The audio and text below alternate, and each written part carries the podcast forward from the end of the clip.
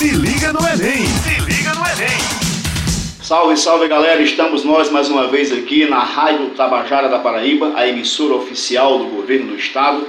E este é o programa Se Liga no Enem Paraíba, um programa da Secretaria de Educação e que é um programa que prepara estudantes da rede pública para o Enem, além de ser um programa de fomento para o ensino superior.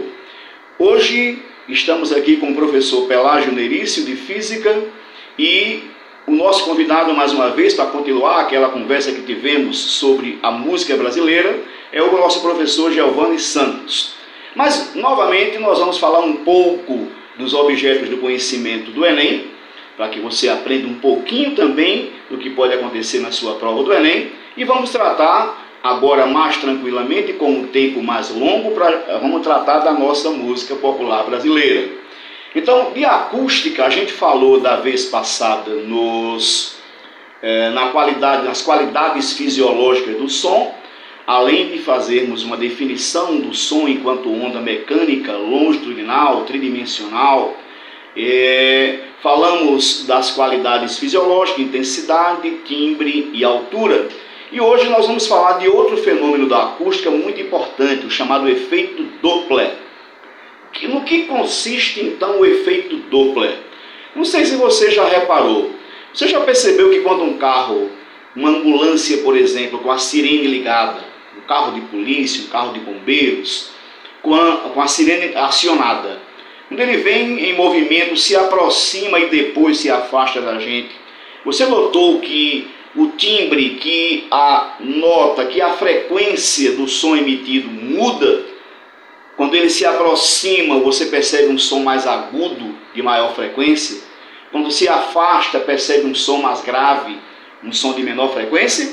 Pois bem, esse é o chamado efeito Doppler, que é um efeito que consiste na mudança da frequência ouvida causada pela aproximação ou pelo afastamento entre a fonte emissora do som e o ouvinte.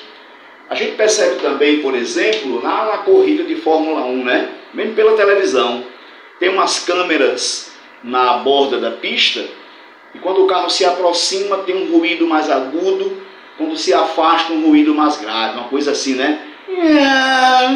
né? Isso é o efeito Doppler, efeito que consiste na mudança da frequência ouvida causada pela aproximação ou pelo afastamento entre a fonte emissora do som e a fonte receptora, no caso, o ouvinte. Esse é o chamado efeito Doppler. Professor, o efeito Doppler acontece somente com o som ou outro tipo de onda também é passível do efeito Doppler? Acontece sim. A luz, por exemplo, também sofre o efeito Doppler. O efeito Doppler, quando acontece com luz, é chamado efeito Doppler relativístico ou efeito Doppler eletromagnético. Por exemplo, é, você sabe daquelas cores na ordem, né? O arco-íris vermelho, laranja, amarelo, verde, azul, anil e violeta. Nessa ordem, que eu vou repetir, vermelho, alaranjado, amarelo, verde, azul, anil e violeta, a frequência vai aumentando. A frequência vai aumentando. Portanto, dessas cores visíveis, a que tem maior frequência é o violeta, a que tem menor frequência é o vermelho. De toda maneira, além dessas cores visíveis, tem as demais ondas eletromagnéticas, né? Por exemplo, abaixo do vermelho tem ondas de rádio, tem as microondas e tem o infravermelho, que são frequências menores do que o vermelho, ok? E acima do violeta tem ainda o ultravioleta, raio-x e raios gama. Essas são as radiações de maior frequência. Sim, mas onde é que entra o efeito Doppler aí? Por exemplo, é, Einstein, maior cientista do século XX, na minha opinião de todos os tempos, ele não acreditava que o universo estava em expansão. Não acreditava, ele achava que era estático. Mas um cara chamado Hubble, aquele mesmo Edwin Hubble, que dá nome ao nosso, é, nosso telescópio espacial Hubble, ele foi quem fez Einstein acreditar na expansão do universo. E como é que ele percebeu isso? Como é que ele provou isso? Por exemplo, algumas estrelas, alguns astros, estão emitindo, por exemplo, uma luz amarela. Se esses astros estivessem se aproximando da gente, nós veríamos uma frequência maior. Lembra aí, quando a fonte se aproxima, a frequência aumenta. Veríamos uma cor azul, uma cor verde. Mas esses astros que estão emitindo uma luz amarela, eles estão se apresentando para a gente como vermelho. Opa, foi para uma frequência menor. Se foi para uma frequência menor, é porque ele está se afastando da gente. Né? Ah, foi aí que então o Hubble descobriu que o universo está em expansão. Os astros estão se afastando, o universo está inflando, está em expansão. Beleza? Então esse é o chamado efeito Doppler relativístico, o efeito Doppler eletromagnético. Beleza? Muito bem. Hoje falamos então do conteúdo de física do Enem, de ondas, de ondulatória, de acústica e mais especificamente do efeito Doppler. Bom, para descontrair então o nosso podcast, estamos hoje novamente com o professor Giovanni Santos, que é professor de música e que é também músico, que toca aquele clarinete. E a gente vai aproveitar, da vez passada, Giovanni, nós falamos da do da Chiquinha Gonzaga, né? Chiquinha Gonzaga, falamos do flautista Joaquim Calado. E falamos também de Ernesto Nazaré. E falamos também de Anacleto de Medeiros, que foram os primórdios, os que primeiro criaram esse estilo brasileiro chamado choro, essa música belíssima chamada choro, que é também a origem para outros estilos, né? outros estilos. Eu queria hoje, Giovanni, que você trouxesse para a gente mais instrumentistas do choro, nessa sequência, né? Nessa sequência, que depois desses caras chegaram outros, e hoje tem gente continuando esse trabalho ainda, né? mas quais foram os chorões que vieram depois de Anacleto de Medeiros, de Chiquinha Gonzaga, de Ernesto Nazaré, de Joaquim Antônio Calado? Que outros chorões você poderia citar, que outros compositores, que outros musicistas você poderia citar para a gente lembrar um pouco da história desses personagens e também tocar alguma coisa que esses caras deixaram para a gente. E aí? Pois não, mais uma vez, muitíssimo obrigado pelo convite. Como já foi citado, eu me chamo Giovanni Santos, sou, estou professor de música da, na rede estadual da Paraíba. Professor Pelágio, muito obrigado pelo convite mais uma vez. Acabando de chegar de São Paulo, está fazendo esse intercâmbio cultural entre músicos paulistanos e, paraibanos, onde a gente é, pôde compartilhar do que está acontecendo no show atualmente. Estive com, com o queridíssimo Nailor Proveta, que é um, um nome excelente da nossa atualidade, quando chegar dos Estados Unidos. Hein? E o Nailor Proveta, esse grande expoente do show da nossa música brasileira, teve como pilar, como base, é, nomes como Severino Araújo, que um dos maiores músicos do planeta, começou a, na música na cidade de Ingá, aqui na Paraíba. Também teve o Cachimbinho, que é do Rio Grande do Norte, ou seja, o Nordeste muito forte aí na cena do choro. E o Abel Ferreira, o nosso mineiro de, de Coromandel, teve uma questão no Enem de 2021, em, onde ele foi citado, uma de suas composições mais famosas, o Chorando Baixinho, foi citado. Enfim, inúmeros outros, então é uma honra poder estar aqui mais uma vez vamos lá tocar algumas músicas dessa Vamos sim, vamos sim. Você prefere começar com qual desses compositores? Ou você fala mais um pouquinho deles e a gente tocar uma dessas suas composições? Como estamos falando do Enem, vamos partir do, do Abel Ferreira, Abel Ferreira, que teve uma uma questão, ele foi citado uma questão. Essa música que ele que esteve nessa questão do Enem 2020 chama-se Chorando Baixinho, que ela é muito interessante porque ela trabalha tu, todos os timbres do, do, do, clarinete, ele pega uma frequência mais grave, como também a mais aguda. Ou seja, ele trabalhou bem essa questão de acústica, de, de, de frequência. Então vamos começar por ele. E uma história que todo choro está atrelado a uma história, basicamente. Ele surge para contar algo. E a história desse choro consiste no seguinte: Abel Ferreira teve um filho chamado Bruno Ferreira, que esteve maestro da nossa Orquestra Sinfônica da Paraíba, entre os anos de 93, 1993 a 1995. Coisa que infelizmente nem todos sabem. E ele compartilhou com os músicos da, da orquestra que esse choro surgiu da seguinte forma. O menino Abel, por volta dos seus 12 anos, gostava muito de jogar futebol. Só que, no entanto, o pai dele gostaria muito que ele fosse músico, clarinetista. E Abel vivia jogando futebol pelas ruas de Coromandel, feliz da vida. Até que um belo dia, o seu pai chegou e disse: Abel, para dentro, para casa. No que Abel entra, pensando que o pai ia deixá-lo sair novamente, o pai disse: Nada disso. O trancou no quarto e o obrigou a estudar clarinete. Como ele queria jogar futebol, ele ficou lá, de joelho assim na frente da cama, chorando, mas chorando ah, com baixa intensidade, com pouca intensidade, para o seu pai não ouvir.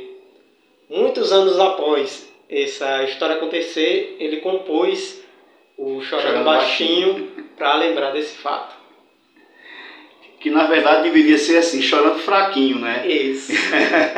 Porque chorando baixinho seria baixo, baixo seria a frequência Né? para aproveitar então o, o conteúdo que a gente falou da vez passada. Vamos tocar então esse choro? Vamos lá.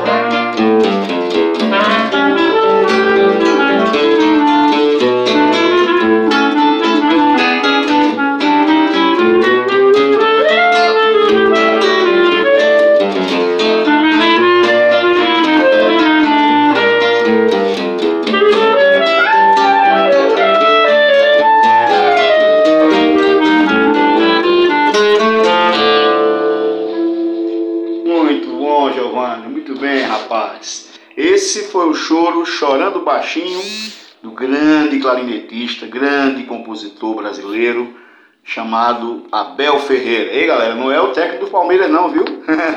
é gente muito, muito mais importante. o técnico também é Abel Ferreira, né? O cara do Palmeiras ali, em português. Muito bem, queridos. Esse foi o choro então, Chorando Baixinho. Giovanni, o que é que você tem mais aí, além desses do chorão? Eu queria que você falasse, eu noto que você tem um apreço muito grande pelo, pelo compositor chamado é, Severino Araújo.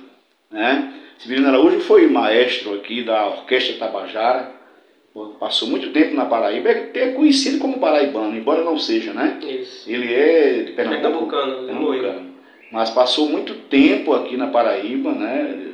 Conviveu com muita gente. Eu tenho um amigo que trabalhou com ele, o Valtinho do acordeon, Valtinho foi o acordeonista do, da Orquestra Tabajara, na época que o Severino Araújo esteve por aqui. Passou muitos anos por aqui. Depois foi para o Rio, né? Isso. E a orquestra continuou por lá, que era uma grande orquestra brasileira. E aí, o que, é que você tem a dizer do nosso querido Severino Araújo?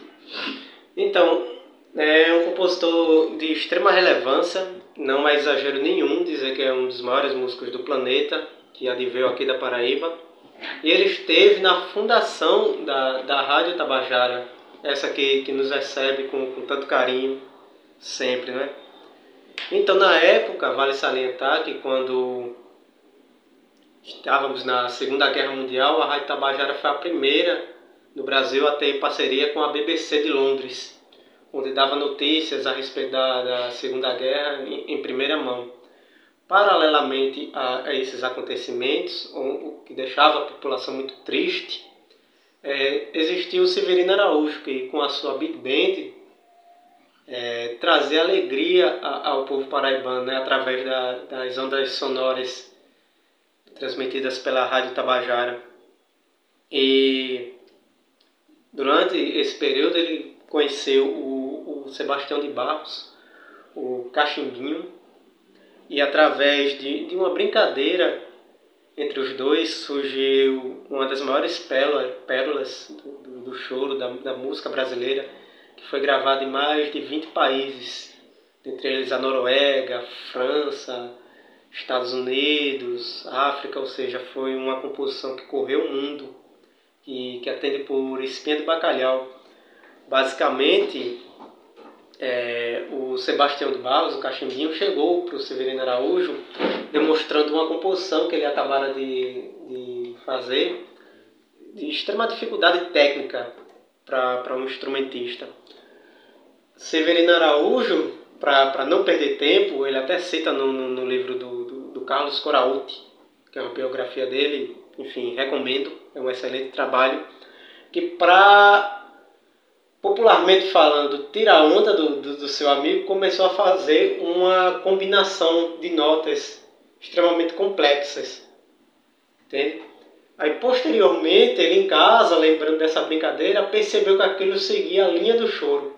Foi quando ele pegou o papel, escreveu, sistematizou aquilo lá e deu na música Espelho Bacalhau. Caramba, massa essa história, viu? Massa demais. E tudo aconteceu no palco da Rádio Tabajara. Pois é, a Orquestra Tabajara se apresentava lá ao vivo, né? Gravava ao vivo lá para transmitir pela, pelas ondas do rádio. Então, Giovanni, vamos tocar Espinho de Bacalhau? Com é um show também muito conhecido e muito bonito, de uma execução difícil.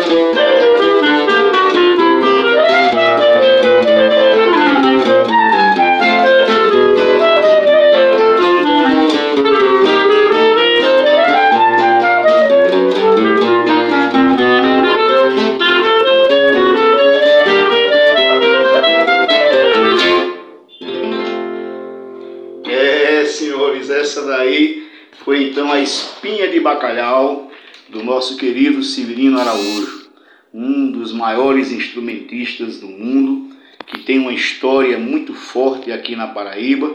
Como o Giovanni colocou, foi um dos caras que presenciou a inauguração da Rádio Tabajara, essa nossa emissora, através da qual você está assistindo esse programa. Falando nisso, o programa Se Liga no Enem, aqui pela sua Rádio Tabajara, um programa do governo do estado da Paraíba, através da Secretaria de Educação, e vai ao ar sempre de terça a sexta às 18 horas. O programa Se Liga no Enem é um programa que prepara os estudantes da rede pública para o programa, para o, para o Enem, o Exame Nacional do Ensino Médio, e também é, fomenta é, é, ingressos na universidade, fomenta a, informações para preparação para professores mesmo da rede. Muito bem, esse programa vai ao ar sempre de terça a sexta às 18 horas. E hoje estamos fazendo aqui um programa com o professor Pelágio Nerício, esse que vos fala, e o nosso convidado especial de hoje é o professor Giovanni Santos, que é professor de música e instrumentista, que está tocando essas pérolas para a gente aqui hoje. Falamos um pouco de efeito Doppler mecânico, que é o efeito Doppler com o som, e também o efeito Doppler relativístico, que acontece com as ondas eletromagnéticas. E estamos falando, já que o assunto é acústica, de som. E o som que está rolando é o som da música popular brasileira, com ênfase especial para o choro, que é efetivamente a nossa música. No nosso primeiro momento, nós falamos da origem do choro, começamos com Joaquim Calado, com Ernesto Nazaré, com Chiquinha Gonzaga e com é, Anacleto de Medeiros. E hoje Giovanni já nos presenteou aqui com Abel Ferreira, grande flautista, e tocamos agora de Severino Araújo, Espinha de Bacalhau. Tem mais alguma coisa de Severino que você queria tocar ou quer falar já de outro compositor? Fica à vontade, Giovanni. Sim, tem outro que, apesar de não ser paraibano, tanto quanto o, o Severino Araújo, que era um pernambucano de Moeiro, o Cachimbinho, Sebastião Barros, que também foi funcionário da, da Rádio Tabajara, atuou na, na orquestra do mesmo nome, como, como já fora citado. Apesar de alguns anos depois, ambos terem migrado para o Rio de Janeiro.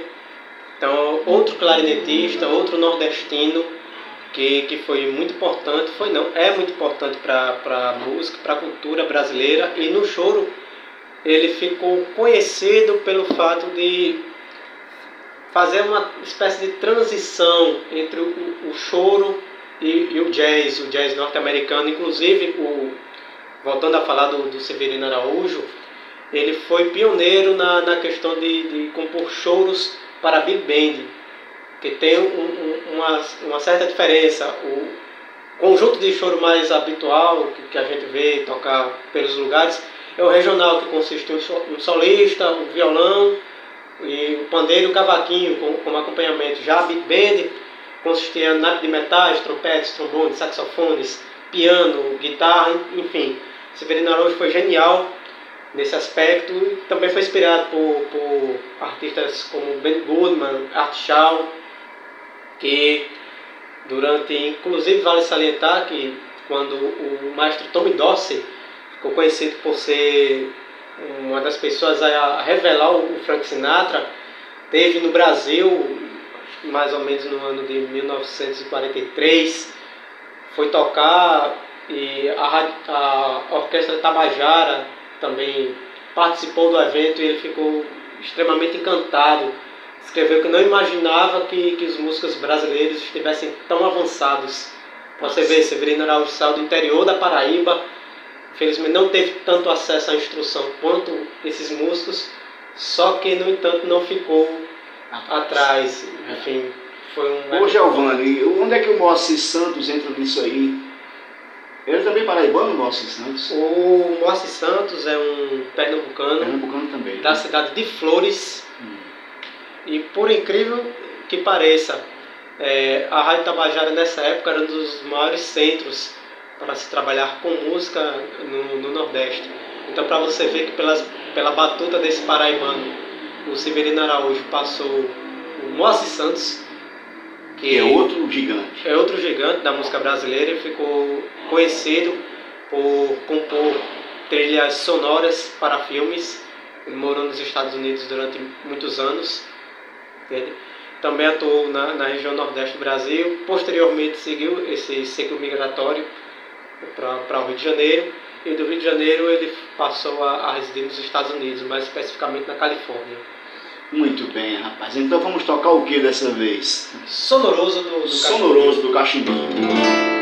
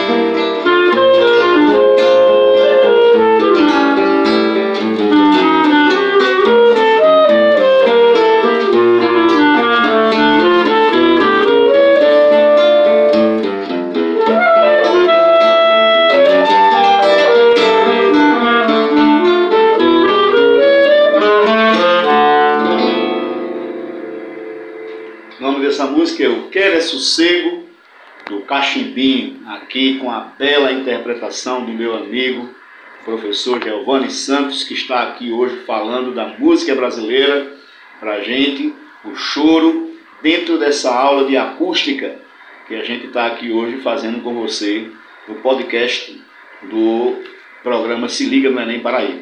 Giovanni, temos ainda aí mais uns minutinhos e podemos falar de mais algum compositor que foi marcante, que deixou uma obra assim, que a gente não pode falar de choro sem falar nele. Você elegeria quem para a gente fazer esses momentos finais aqui do, desse podcast? Nós temos o Jacó Bandolim, que é um músico fantástico, músico que deixou uma obra impressionante quando a gente fala em choro. Ele tocava o bandolim. Muita gente não sabe mas a música Naquela Mesa, composta pelo Sérgio Bittencourt, que ficou conhecida nacionalmente na interpretação do, do Nelson Gonçalves, fora composta em homenagem a ele. Né, Sérgio, que era filho né, de Jacó. Isso, Sérgio Bittencourt, filho de Jacó do Bandolim, compôs a música Naquela Mesa, justamente para homenagear o seu pai, a sua obra, o bandolim que ele tocava impecavelmente. É um músico que é citado no, no livro Brasil, é, Choro, perdão, Choro, do Quintal ao Municipal, do fantástico Henrique Casas, né, cavaquinista, cavaquinista que, que cita toda a trajetória. Tem até uma peculiaridade que geralmente os chorões são funcionários públicos. O próprio Jacó do Bandolim era escrivão no, no estado do, do Rio de Janeiro.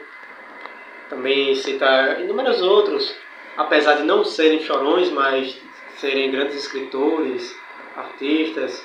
Temos também o exemplo do, do Carlos Drummond de Andrade, o genial Machado de Assis. Entende? Então, todos esses aí é, andavam juntos, porque o choro não é, não é separado do, do restante do fazer cultural brasileiro. É, o próprio Carlos Drummond frequentava rodas de choro e eu vi muito Jacó de Bandolim, eu, eu, tenho certeza. É, a obra de Jacó é uma coisa também marcante no choro. E você escolheria o que de Jacó? Jacó, eu, eu acho que juntamente com Pixinguinha são os dois maiores, né, pilares. Sim, sim. É, e tem uma obra vastíssima. Existe no Rio o Instituto Jacó de Bandolim, que guarda o acervo de Jacó. Inclusive, depois da morte dele, já foram lançados dois discos pelo Del Rian, inéditos de Jacó. Aliás, o título do disco é Inéditos de Jacó, do Mandolim. Saiu primeiro, acho que em 70 e, não, 82, e outro agora, já no final dos anos 90, com músicas inéditas de Jacó do Mandolim. Quer dizer, ele foi embora, mas deixou lá uma obra, né? Vasta. Inclusive inédita, coisa que não tinha, foi gravada e coisa muito bonita. E aí, você escolhe o que de Jacó pra gente tocar? Do gostosinho. Gostosinho, gostosinho, como o nome diz, é um som, é um som gostosinho, né? Maravilha.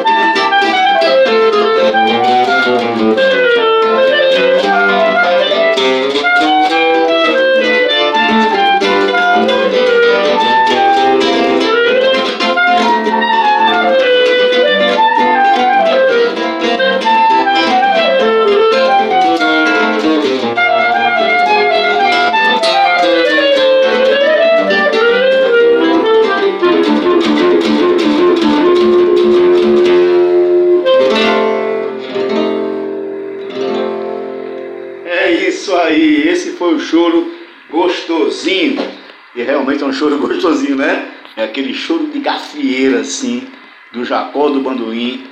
Outra peça importantíssima do choro. Senhoras e senhores, esse foi o programa Se Liga no Enem Paraíba pela sua Rádio Tabajara. Até a próxima. Obrigado, Giovanni, mais uma vez por sua presença. Valeu, pessoal. Bons estudos. Forte abraço a todos. Se liga no Enem. Se liga no Enem.